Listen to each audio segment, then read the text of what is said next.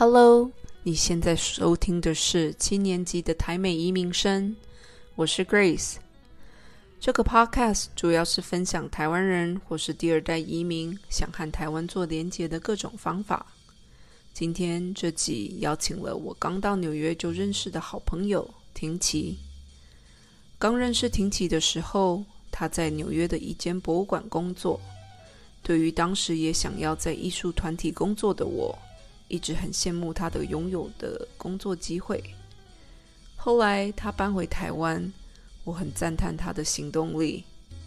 在后来几次见面，都有听他聊起做那些艺术文化专案的起起伏伏。这次有机会和他畅聊回台湾工作的经验，和他自己创业的过程。他在这集所聊的内容，我相信可以带给很多听众，尤其是在美国想搬回台湾的人，都会是很大的反思。那现在我们来欢迎王婷琪。嗯，好，那婷琪，我现在想先请你分享一下，就是当初在美国啊，是念了什么样子的？呃，学校，然后呃，工作了过多久，然后才从美国回来的？嗯，呃，我我是在台湾念完大学之后到纽约去的。那那个时候我去念硕硕士，然后是念 Museum Studies，所以是博物馆学或者博物馆研究。嗯，当时是在 NYU 念的，念了两年，然后。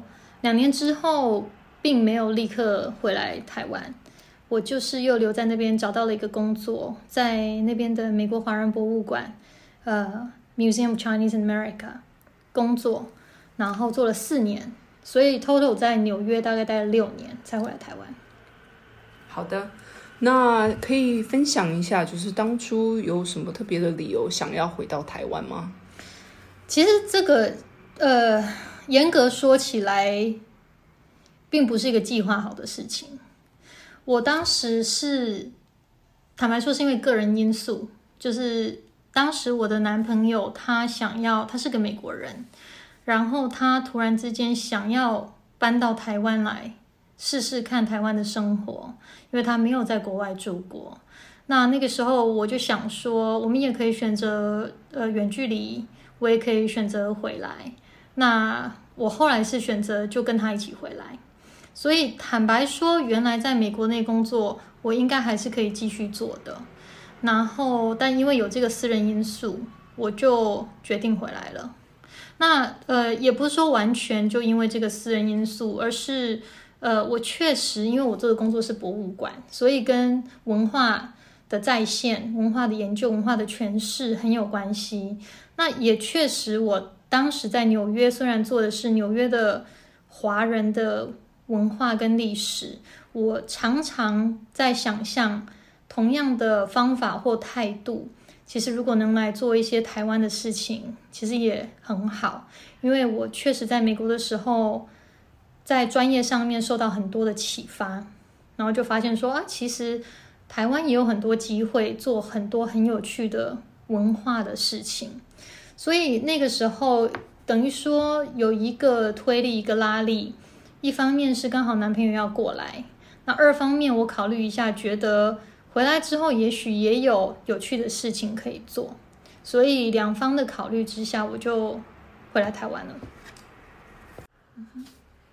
好，那。请婷琪稍微再分享一下，就是呃，从美国回来台湾之后，有开始就是最先开始有做什么样子的工作呢？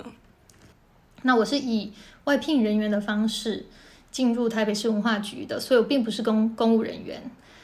嗯，然后那个时候一样，他是因为专案的前提之下，呃呃，多方的聘了很多这样子的专业人员，我只是其中一位。那那个时候做的事情，呃，理论上是要去行销台北市政府，因为那个时候台北市政府正在申请一个国际级的认证，他要做设计之都，对，那它这个国际型的，有一点像呃世界遗产对不对？那它这叫设计之都，就是很多城市去竞标，去呃呃怎么讲，推销自己作为一个很 qualified 的一个设计之都，那他就一连串相关的工作要做，所以我那个时候是进入这一个团队，专门要去为了申请这个设计之都，要先在台北市内做很多努力。那当然后面要真正实际上去呃做申请的动作。申请工作，申请完了，如果申请到了，又有一系列的活动这样子。所以当时我是在台北市文化局做这个工作，实际上也做不到一年，我又辞职了。我回来台湾之后，短短的两年之内就做了三个工作。对，好，那可以请婷琪稍微分享一下，就是说，嗯。有什么特殊的原因？当然，大家都都有就是不喜欢的工作的的原因。但是有没有什么是这个三个工作里面你发现的共同原因，是让你不太想继续就是啊工这些工作的理由？嗯，那第二个工作的话，它是呃公单位，所以它自然而然跟我过去所习惯的工作环境更加的不一样。那呃，它虽然是文化局，我以前从来没有接触过公单位内部的工作。那我后来进去之后发现呢，虽然听起来是做文化单位的文化计划，但实际上你进去之后，大部分就是在做一个公务员。那那是什么意思呢？就是对于对呃台湾的公务员体系比较不了解的听众，呃，我也是进去之后才发现是这个样子的。简单的说。你工作上面的创意成分非常的低，那你被聘进来做的事情就是，呃，写专案的需求，然后跑一个叫做招标的流程，请外面的厂商进来帮你想要做什么，并且把它做完。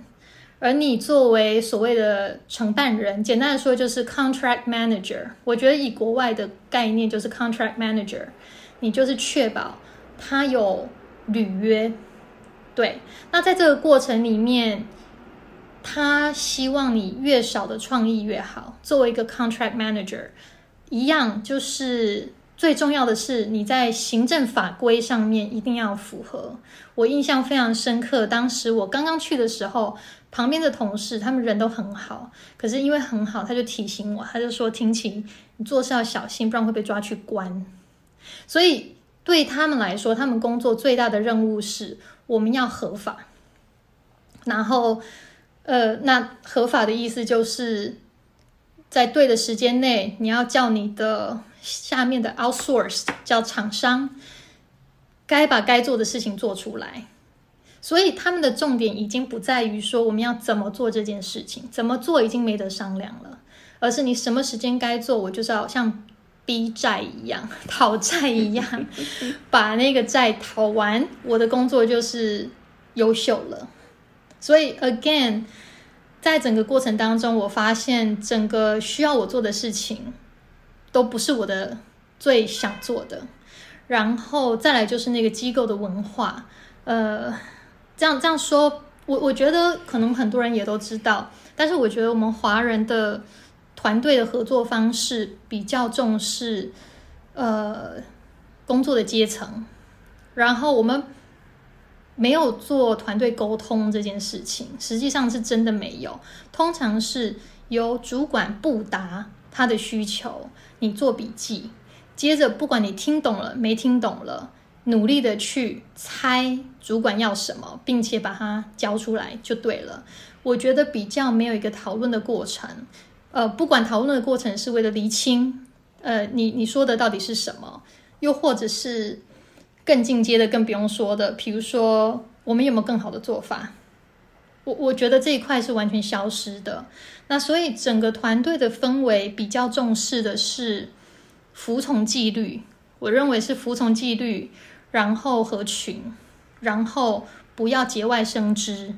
那我相信，当然很多人如果是台湾听众，而且接触过公部门，都听过一句话，就是多一事不如少一事。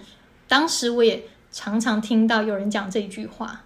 简单的说，你就是不要想太多，呃，上面说什么你做什么就好了。那这不代表我觉得是上面主主管的呃想象。实际上，当时我的主管是非常希望我们下面的员工多积极的。那但是我觉得员工们因为是长期在这个体制内的，他有他的生涯考量、职涯考量，所以他也不会去冒这个风险。那虽然你叫我要多提，可是我自己知道，我多做就多风险。于是慢慢的，大家就呃习惯了一种做法，就是我都不问，我都不说，我默默的做。那因为那样的环境，我就觉得蛮嗯，对我来说有一点 suffocating，就是蛮窒息的。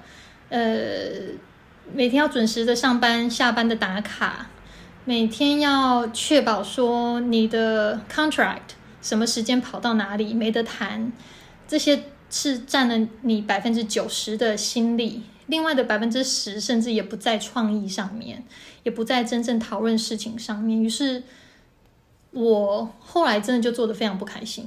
然后我印象我是做了大概八个月，我就离开了。嗯，好，太好了，谢谢婷琪的分享。那婷琪刚刚有稍微提到，就是有这个金门计划的部分。那是不是就是因为这些的经验，让你有自己想要做自己的一些啊计划的可能呢？嗯。我觉得当时回来台湾，我呃，其实在美国，就像我说的，当我在做美国的博物馆的计划的时候，我很自然的脑袋就会去推想到，哎，如果今天是这一段金门的历史，如果是这个金门的文化事件或故事，我会怎么去发想？所以每天就已经很累的在脑脑力激荡这些事情。嗯，当时并没有很具体的说，我一定会把他们做出来，或者我一定会回台湾，或者说当时有想，但没想过是一个具体的事情，没有想过就是真的会去很快的做到。那总之，回来台北之后，我对台北其实没有很大的归属感。我是金门出生长大的，然后在桃园念了四年的大学，后来在台北。其实可以说是没有真正生活过，我就到纽约了，所以我对台北没有归属感。嗯，然后就像刚刚说的，找的几个工作也没有让我觉得有很正向的经验，所以我心里面最强的那个归属感还是在金门。所以与其说，呃，是台北让我失望才去金门，不如说我本来心里面最强的拉力就是金门，那台北比较像是一个。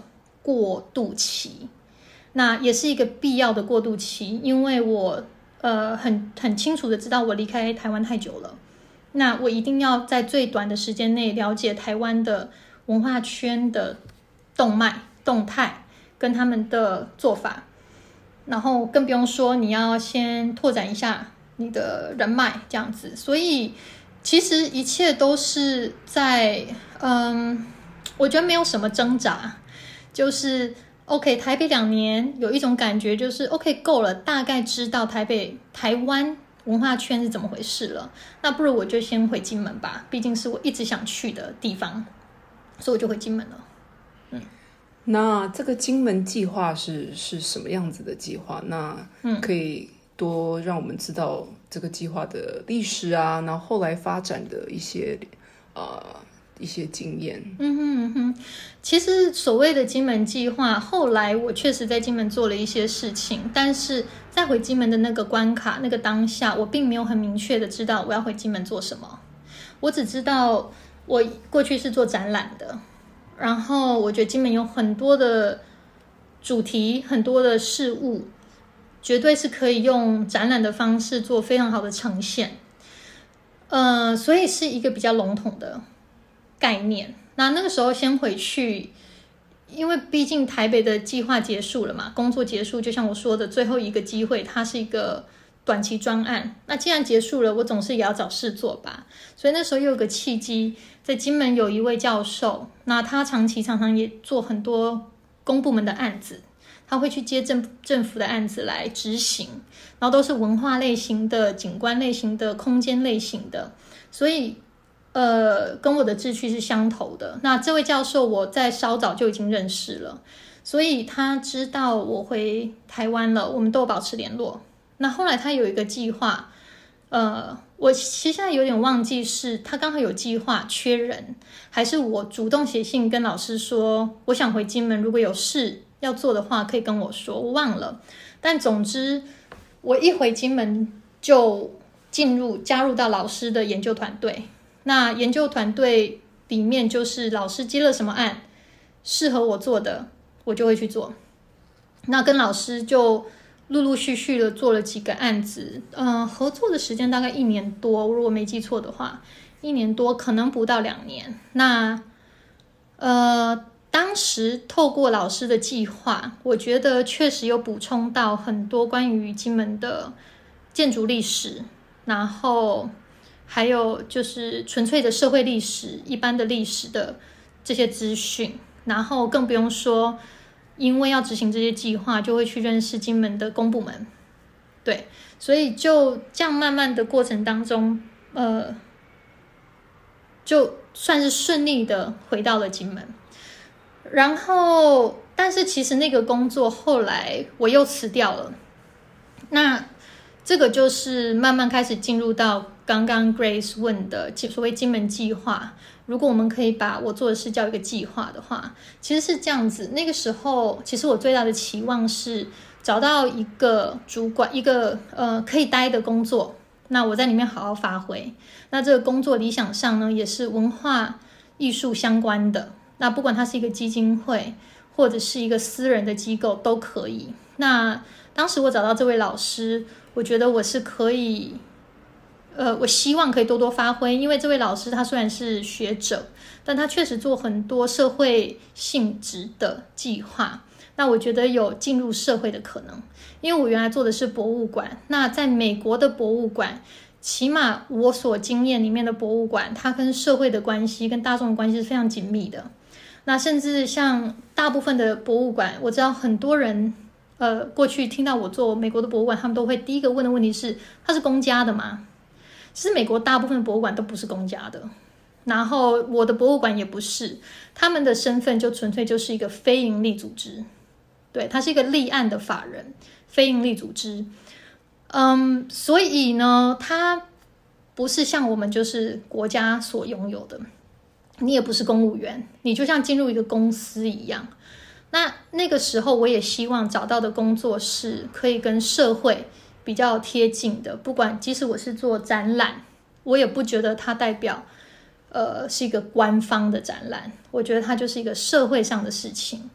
所以我找到的这一位老师，我当时的想象是，我有很多机会，也可以真正去做一些社会的扰动，然后实际上跟一般的大众可以做互动，然后真正的把文化，呃，怎么讲呢？就是作为一个生活上的事情，去把它，呃，就它就是会变成生活的一部分。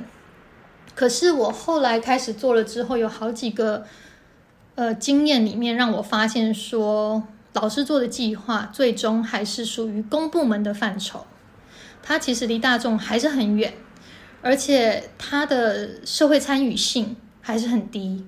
我当时的感受是有非常多的时候都是公部门跟所谓的学者，他们是精英，然后一起把事情决定了就做掉了。那民众有时候知道，有时候不知道，那个关系里面比较像我们传统上的理解，就是由上而下的。对政策，呃，我知道就是要这样做最好，呃，我就这样做了，那就不是我想做的。我一直很想做的是一种由下而上的文化的推动，因为大家在乎什么事情，我们一起讨论出一个什么做法，呃，讨论出来的这个东西都是我们要的结果。理想上是这样子，那总之，所以这个又不理想。然后呢，又刚好有一个机会，呃，公部门来找这位老师做一个展览。那这个展览计划太小了，老师又刚好太忙了，所以他就婉拒了。可是他就推荐了我，还有我的妹妹，看有没有兴趣去做。那。当时我就觉得这是我想做的事情，所以虽然当时我还在老师那一边，可是因为有这个机会，我还是决定透过我妹妹，因为她当时是独立户，呃，透过我妹妹，我们两个人就一起把这个案子给承接下来了。然后为了要承接案子，我们必须要有一个行号的登记，不管你是公司或者是呃比较小型的，那我们就因此。成立了文化工作室，那我后来把它命名，我们一起把它命名叫做“净土豆”，尊敬的敬，那土豆就是花生，就头刀。好，那婷琪可不可以分享一下，就是进土豆开始之后啊，是不是就终于做到你想要做的工作形态，然后或是工作内容呢？嗯。我觉得是，然后也不是。呃，我我其实最想要做的事情是活动的策划，然后活动的执行，然后那个策划是有一个社会动机在作为背景的。呃，比如说我想要提出一个什么样的社会议题，那透过展览这个形式来跟大众们沟通，这个是我最想要做的。所以它理论上，呃，思考跟创意的成分是最大的。那但是后来，因为我们做的事情是像我刚刚说的，在一个文化工作室的架构底下，表示我同时还要肩负的是负责人这个角色，所以被迫的就是要学习怎么经营一个小小团队。那经营的那个部分，我并不是排斥，但是。我必须坦白说，那个也是后来导致净土豆还有我个人呃没有办法再往下走的一个原因，就经营这一块。然后具体来说，就是我觉得那个时候我先说好的好了。那个时候我很明确的知道，我每一天醒来我是为什么而醒来，因为我一醒来就有很多的点子，然后我很兴奋的要去执行，那个感觉很像你出国。呃，你就是选了一个城市，每天起来都有逛不完的景点、想做的事情、想去吃的餐厅，呃，所以是很开心的在这一方面。但是另一方面呢，呃，你又要去面对的是你实际上的工作环境。这个环境不指的是你自己团队内部，还包括你的外部。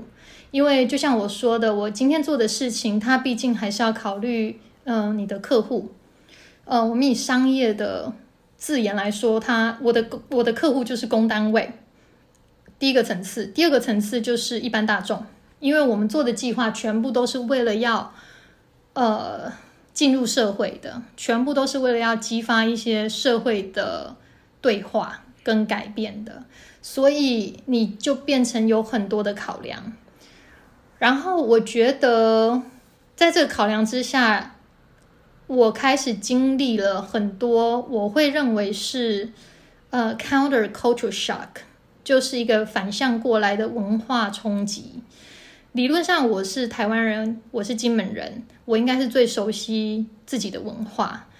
嗯，可是我回来台湾之后，我觉得我经历的是重新的认识，原来我的文化是这么一回事。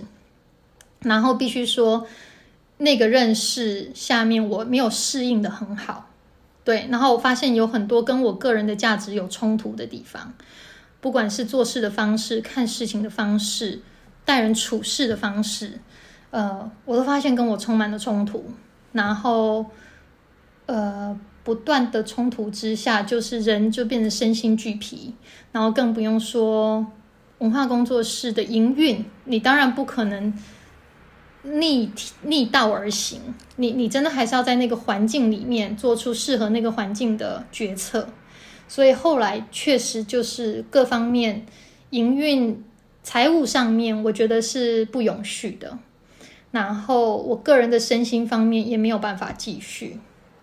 那其实有很多的细节啦，所以我我不确定要讲到多细，可是我可以大概的讲一下，嗯。我我先说，呃，我们做的那些计划，因为它是面向公众的，所以第一时刻公众给你的回应，对你来说是很重要的，呃，指标。那你当然不管做什么事情，你希望你做出去的东西，大家是有共鸣的，或者是很喜欢的。那后来确实我们做的很多计划，其实得到不错的回应，但是同时也受到很多恶意的攻击。那这一块恶意的攻击，坦白说是我没有预料到的，因为那样的攻击方式是我从来没有想过的。呃。我后来跟一些朋友聊，那他如果是外地人，金门的外地人，他也是会很吃惊。比如说，我们当时，比如说做一些小展览，或者说我们做了音乐季，那在外地人的眼中，他们来参加的，他们会觉得说啊，好有意义。呃，你们做的音乐季又纳入了创意的元素，又纳入了文化的元素，真正帮助大家认识的金门。而且可以感觉整个团队里面有很多志工工作人员都是真心的认同你们的理念才来参与的，所以整体氛围他就会觉得很正向。但事实是，呃，我们当时同时期不断的会受到在地人某些特定的个人跟团队的攻击，这个攻击很多时候是在网络上的，那呃有时候是。呃，在背后说话，传传传传到你耳朵的，就是 typically 我们就叫 haters，可能就是 haters。那那时候我没有把它当成 haters，因为我把它当成是我的社群。我在美国受的训练，我们做的是美国华人博物馆，对我们来说很重要的是，我们要代表这个社群去发言，所以我们一定要知道社群在想什么。然后我们也确实很谦虚的，必须要深入社群去。所以对我来说，我做的所有计划，一定是把我的社群放在第一，社群的利益放第一。所以当社群反过来攻击你的时候，你真的会觉得你做了一件错的事情。所以那个时候，其实有一点像是自己被自己人给伤了的那种感觉，所以特别的重。如果今天是一个。呃，外地人说一些你觉得根本不是重点的事情，我觉得无妨。那今天是在地，你本来希望服务的对象开始对你有所批评的时候，你就只能对我来说，你就只能检讨。但是你一路的检讨下去，你会发现说，就像我刚刚说的，他们如果动机是比较像是 hater，他就是因为私人的因素。非专业的因素，他就是看你不爽，甚至后来有一些人跟我说：“哎呀，就是树大招风嘛，呃，大家本来就是会，呃，嗯，他当时有一些人是，反正意思就是好像这件事情，也许在台湾或者国外都很常见，就是你做的所谓的成功之后，很多人就会觊觎，就会嫉妒，然后于是他的言语就会非常的酸。”我没有那样的心态，我当时只是很诚心的看待他们的回馈，所以我很受伤，我就会一直检讨说我是哪里又做不好了。那你后来就会发现说，其实就像如果你是一个个人，你想要取悦所有人的时候，你最后自己会内伤的。那那个时候类似这样的状况，你想要了解每个人的需求，然后希望在你自己的理念之下。还有，呃，能够符合大家的想象，怎么办？然后我一直是想要去用这种 problem solving 的心态去创意的解决，创意的解决。但是无形之中，我觉得就把所有的压力加注在自己的身上，然后没有做到一件事情，就是要有效率的过滤掉其实不相关的、不重要的，甚至具有伤害性的回馈。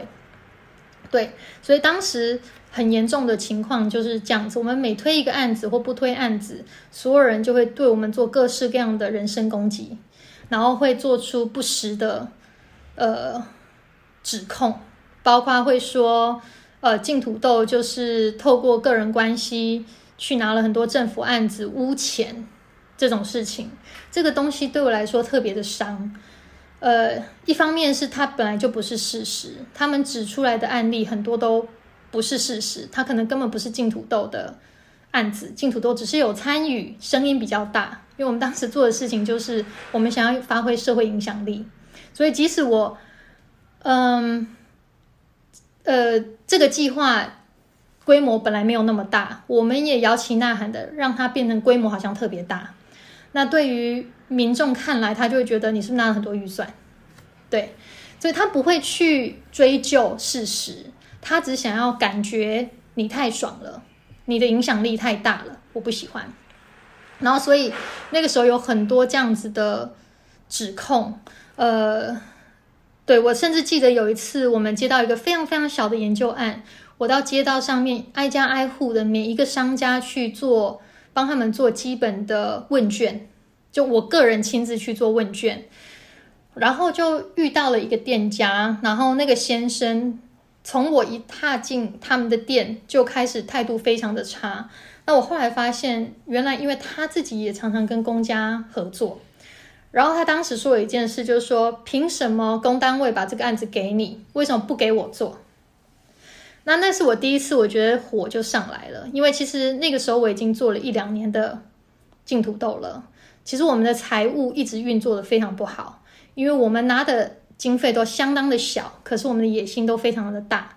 然后当时我并不把它，并不是把它当成是一个商业的操作，所以我把它想象成这只是我要做的一个计划，刚好又有人可以呃补助我，所以没关系，我们只要做这个计划有钱就好。呃，计划内该做的事情不用从我口袋掏钱。这个我就已经达到底线了，跟不要不要去想说什么盈不盈利这件事情。所以其实实际上你除下来的薪资是非常可怜的。所以当下他这样一说的时候，我我第一次就是有一点情绪化的回应他，我就说可以啊，我一个小时薪水七十块，你来做。对，所以就有很多很多这样的事情你要去面对。然后因为，嗯，我觉得华人。我所遇到的很多状况下面，就是不讲求事实，所以他很容易被煽动，他很容易对你起怀疑，然后，所以你就一直深深的感觉好像你外面的形象跟评价很不好。那这件事情对我来说很伤，因为我做的工作不是为我自己，或者说我自己好就好了。我确实一方面我的动机本来就是为了希望。嗯，做的是对社区有帮助的事情，然后二方面务实来讲，我也需要社区的参与，所以不管是从心理层面来说，或者务实层面来说，我需要社区。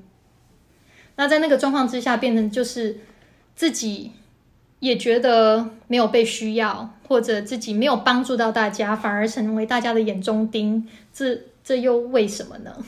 就是这真的不是我当时的动机，很辛苦啊，很辛苦。对你就是，呃，用一句老掉牙的话来说，就是吃力不讨好。那我当时从来没有想过有这样的可能，因为我虽然很努力，那很用力，我也说我确实想要一些社会影响力，但我以为我是会稳扎稳打慢慢做，就像在耕田一样。在我自己的小角落做一些事而已，没有想到很快就在金门这样的小地方有太大的声望，所以你突然之间能见度非常的高，你已经没有那个默默耕耘的那个空间了，所以变成什么事情都被检视，所以完全不是我一开始预想的。我原来预想的是，它像练功一样，我回金门，我找一些小小的计划来做，提升我自己的能力。也慢慢慢慢的从很小的方面，呃，做一些我觉得我想在金门看到的事，就这样而已。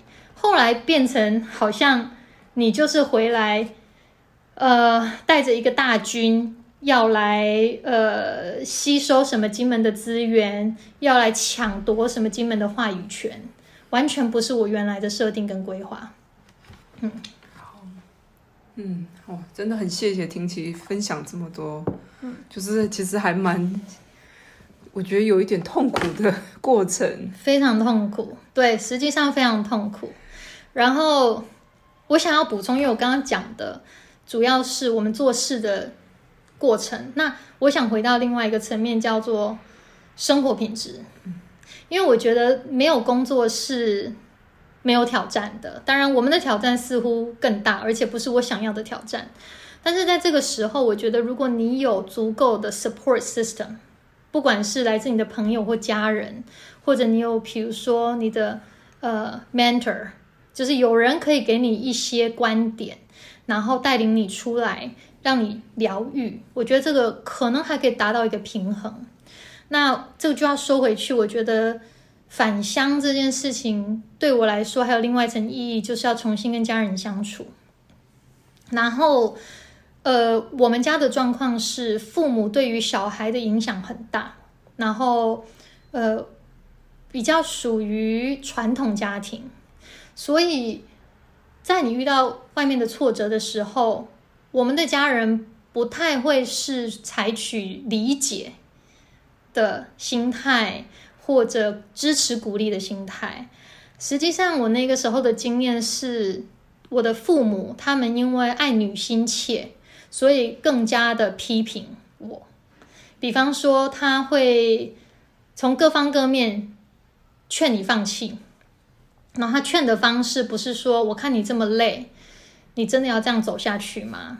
他劝的方式是说我看你收一收啦，也没赚多少钱，又或者说像你这种像你这种啊，他怎么说态度？因为对对对对他来说我不合群。我他有自己的想法，这种态度是在金门活不下去的。你你在金门不受欢迎，就是会用很负面的攻击的方式来逼退你。其实我常常想到，有一点像北风跟太阳里面的北风，就是他要逼你脱掉外套的方式是拼命的吹你，吹到你快死了这样子。那大家都知道北风跟太阳后来的结果是什么？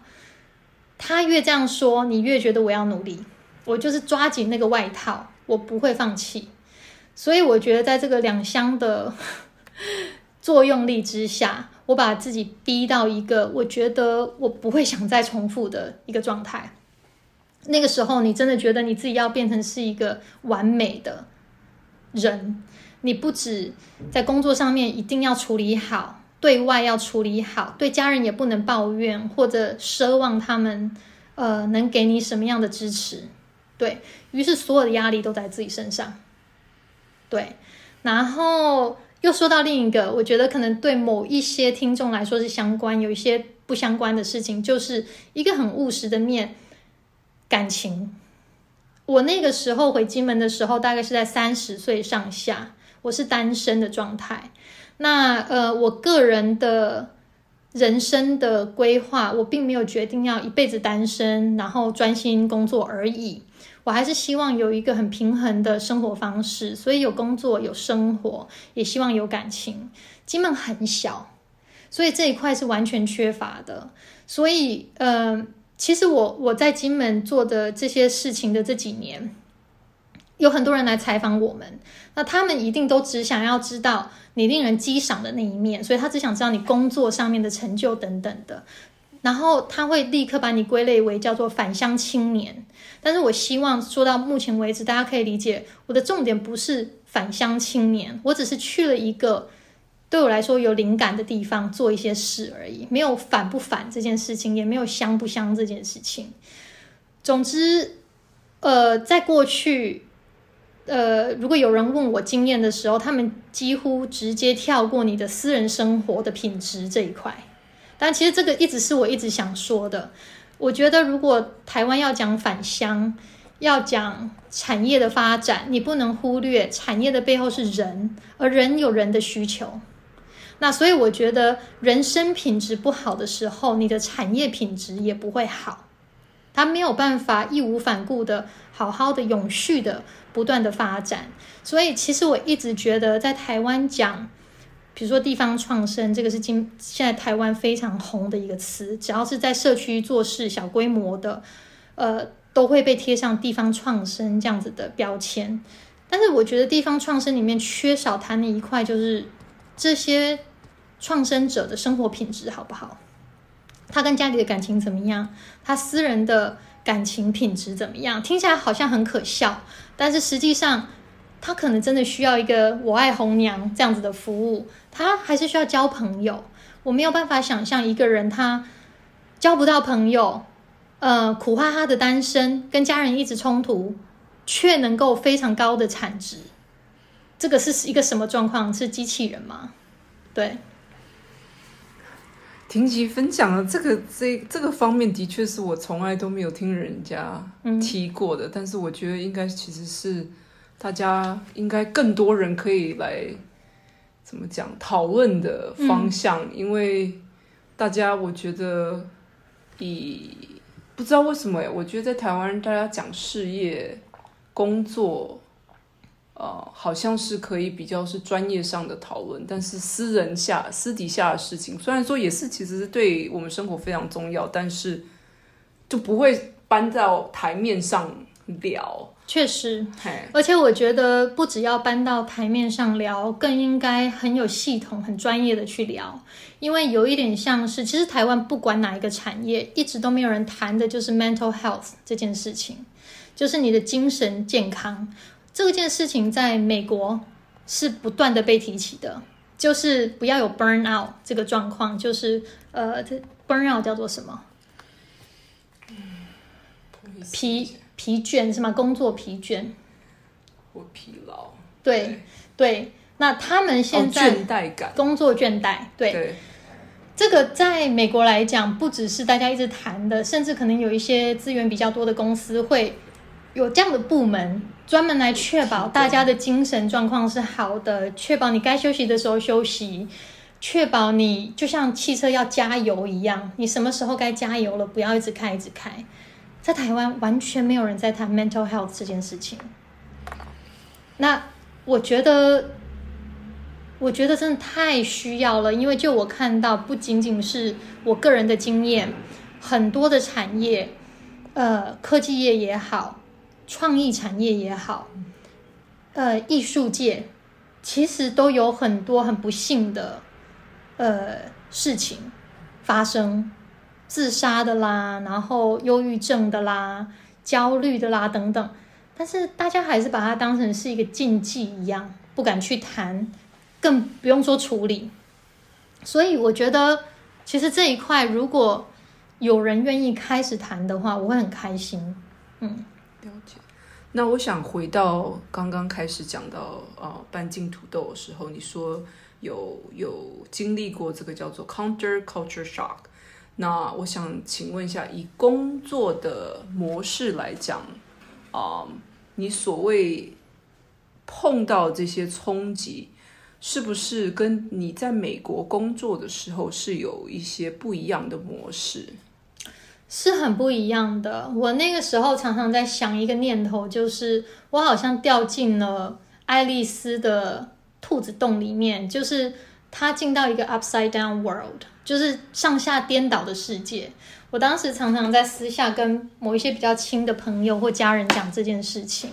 那具体来说，就是我觉得在美国对的事情在这边都是错的，然后在美国被鼓励的事情在这边都是被禁止的。那其实有部分刚刚我讲台湾的工作、台北的工作经验的时候，有稍微碰触到。那那个时候更具体的在金门。遇到的状况其实也是这样子，嗯，有什么特别的例子吗？可以分享。好，也许我现在举的例子比较不是那个 upside down 这件事情，但是我觉得在台湾是一个很大的问题，就是我觉得个人是不被尊重的。呃，这个是什么意思呢？就是他可以，也许是金门，也许是我运气特别不好，遇到的合作对象是这样子，但是对我来说。遇到了很多，我觉得是在美国的社会里面，基本上不会这么常发生，或者被当成是没有关系的状况。呃，比如说，如果因为我今天是承接一个政府的案子，那个感觉仿佛是政府施舍了一个案子给你，你无论如何你要去服务他们，服务到。你不能说出你自己的想法，然后你要接受他们的一些辱骂，呃，当然不是每一个我遇到的公部门都这样子，所以我必须要澄清，很有可能是因为那些我我把这些负面的经验记得特别清楚，因为呃，人通常都有这种倾向，就是好的东西不会记很久，坏的东西会记稍微久一点，但是呃，那个时候我举几个具体的案子好了，嗯，几个案例。其实听起来可能都很小很小的事情，但是他们只是一些冰山的一隅，它是一个整体氛围的事情。嗯，比方说那个时候我们接到了一个案子，它是个策展案，然后他最后提案的我们提的东西通过了，但是因为一些行政流程的拖延，以至于最后我真正的策展时间。只剩下三天，因为我要做一个征件，所以我想要先对外召集呃相片。那相片召集完之后，我当然就要开始策展嘛，决定要选哪几张，要写它的展览标题，把空间整个设计好，然后进场。只剩三天，就是说我征件完毕到开幕只剩三天。那这件事情我就觉得说，OK，那我们能不能坐下来讨论一下？有什么调整的空间？我们延后开幕行不行？我当时非常天真的这样去谈。那那时候的承办人就跟我说：“不行啊，你敢来接案，你就要把这个做出来。三天就是三天。”然后在这个讨论的过程当中，他甚至会去说：“嗯，因因为我会跟他说理念。当时我会跟他说，我们之所以要用这个增建的方式，是因为要扩大社会参与。我们不要自己玩自己的。”但承办人就会说：“我学历是没有你高啦，我也听不懂你在说什么啦。但是你要讲这些，你去跟评审说，不干我的事。”哇，对，那你就会傻眼，因为整个过程当中你从来没有提过你的学历，你也从来没有要去吓唬任何人，你只是很和善的提出说我们这个计划能怎么调整。然后那个事件之后，我就想说，好，也许承办人他不敢做决策，我们能不能找上面的长官一起再来客观的谈一谈？因为我觉得对我来说，我们的重点是要把这个东西做好。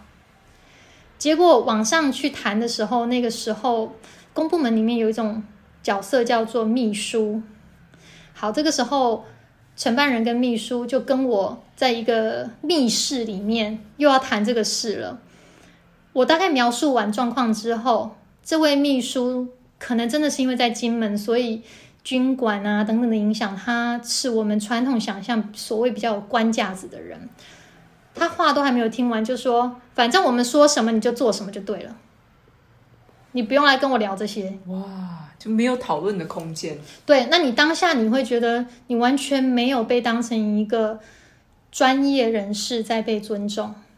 你今天去就是要唯唯诺诺的，虽然你做的事情是涉及到内容的思想的，但是你要做一个没有思想的人，去帮他把这个东西做出来，所以完全没有讨论的空间，里面的权力关系非常的明显。对，那对我来说，权力关系等等的就算了，但是三天我真的事情做不出来，怎么办？所以它是一个很现实的压力。所以就会有这样的状况，你不止你要面对事情做不出来的压力，你还要被羞辱。那当下真的是很难受，就是我甚至还哭了这样子。那现在回头看，其实你大可以说：“OK，我 I quit。”嗯哼，对。那当下不觉得我有放弃的空间，所以你就盯上去，或者你要去一直去接受大家的这种我认为是不合理的对待。很不尊重人的，甚至我觉得就是很 rude，就是非常鲁莽的一种行为。那我甚至在事后，同样这个案子，我事后就觉得说，好，我们总是要从失败当中学习的。我案子完全结案了之后，我决定在网上找找他们的最高的主管，以他是长辈的心态跟他请益。我想问说，在这个状况下，我应该要。怎么样达到双赢？那我记得那个时候，那个长辈直接就跟我说：“哎呀，基本就是这样子。那公务员也就是这样子，所以你可能只能多委屈。”所以即使是长辈，我我希望可以学习的对象，他们比较有经验的对象，其实最终给你的解法也就是 suck it up，就是没有解法，你就是就是盯盯下受来吧。就是要全盘接受。对，就是全盘接受。那你当下其实这个还蛮好的一个案例，是因为我觉得后来在金门整体而言，你一直有这种被捆绑住的感觉。因为我觉得人不是不能接受挑战，也不是不能失败，但是真正会把人压垮的是，你觉得没有改变的空间。我自己没有办法采取任何的行动去改变这个状态。比如说，在婚姻里面，你觉得不开心，你可以试着去沟通，沟通完了还是不行，你可以离婚。可是如果今天你不能沟通，也不能离婚，你就会疯掉，因为你就是被逼着困住，困在里面。所以我当时这种困住的感觉特别的重。你什么时候不能做？那当然对，最后我就是决定离开。对，对，就一系列这样的事情。那我这个只是一个案例，当然每一个状况、每一个案子具体碰到的状况不太一样，但是或多或少，最终都让我觉得这整个大氛围是对你很不健康的，对你很苛求的。然后你今天做的好，做的不好都不行。可是你的出发点其实是好的。对，我的出发点是良善的，这也是为什么让我很痛苦。坦白说，如果我今天回去是为了大干一票，然后我真正赚了很多钱，那我不怕别人说我就是一个富豪。但今天我的收入很低，我的存款从回去第一年开始一路往下滑，然后还要面对外外界这种不实的指控，说你是回来捞钱的。然后更不用说，在这个所有一切的事情背后，你是希望引起一些正向的社会改变的。就是种种的状况之下，就是真的太负面了，整个的负面能量很强。我每天就浸泡在那个负能量里面，一直在对抗，一直在对抗。然后最终真的是有一点螳臂挡车的感觉，就是真的断了。你你你发现，因为这个像在美国常常会说，你可以创造你的事实。我们可以呃共同来解决问题等等。我后来发现，在台湾很多时候，所谓的解决问题，其实就是你自己投降，你妥协。唯一解决问题的方式，常常是这个，因为就没有空间。那我在想，可不可以问一下婷琪？那你在美国在 Mocha 工作的时候是有什么样子的模式？嗯，是完全正面吗？是真的是跟完跟台在金门的呃经验是完全是相反嘛？你可以也让观众呃听众就是了解一下。嗯哼，呃，我必须要先下一个注脚，就是 Mocha 不代表全纽约或全美国的工作环境，那所以我我没有办法说美国都这样，那我只能说我在 Mocha 的工作文化确实是如此，就是嗯、因为其实 Moca 它是一个以社会正义为很重要的精神的博物馆。因为它的重点就是要，呃，为长期呃不被看到的美国华人去争取在美国的能见度，然后让大家记得说，美国华人其实就是美国人。所以在这个前提之下，他要面对很多，比如说美国劳工劳工的呃不平等。对待不平等等等的社会问题、社会议题，那他当然必须要从他内部先做起，所以他内部的工作环境也反映了他的价值观。所以我当时的经验，首先第一，我们的工作结构、机构结构确实是比较平的，虽然还是有馆长，还是有呃主事者，但是我们就是。很平起平坐的讨论，因为他确实想要听你的意见，他确实也需要你的 input，他需要你，不然他请你来干嘛？他就是需要你的能力、想法，呃，所以他创造的环境就是大家真的可以讨论的一个环境。然后，如果有什么事情，我觉得那个讨论的氛围真的相当不同。回到我刚刚说的对个人的尊重，我觉得美国有一个很基础的价值观，就是 we can agree to disagree。意思就是说，我们也许看法不同，但是我们有一个相同的看法，就是我们同意每个人看法可以不同。所以他不会因为你跟他看法不同，他就跟你起冲突，他就批评你，他绝对不会就这个点来批评你。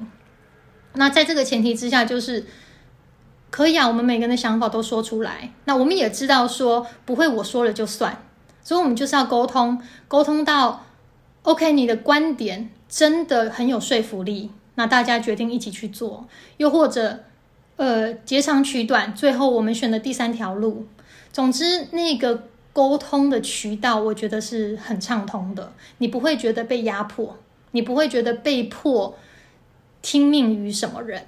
那那个是摩卡的环境，所以在沟通这一块上面，你会觉得你被重视，然后你会觉得你们一起产出了一个什么东西，所以你的个人的存在感是很强的，别人的存在感也很强。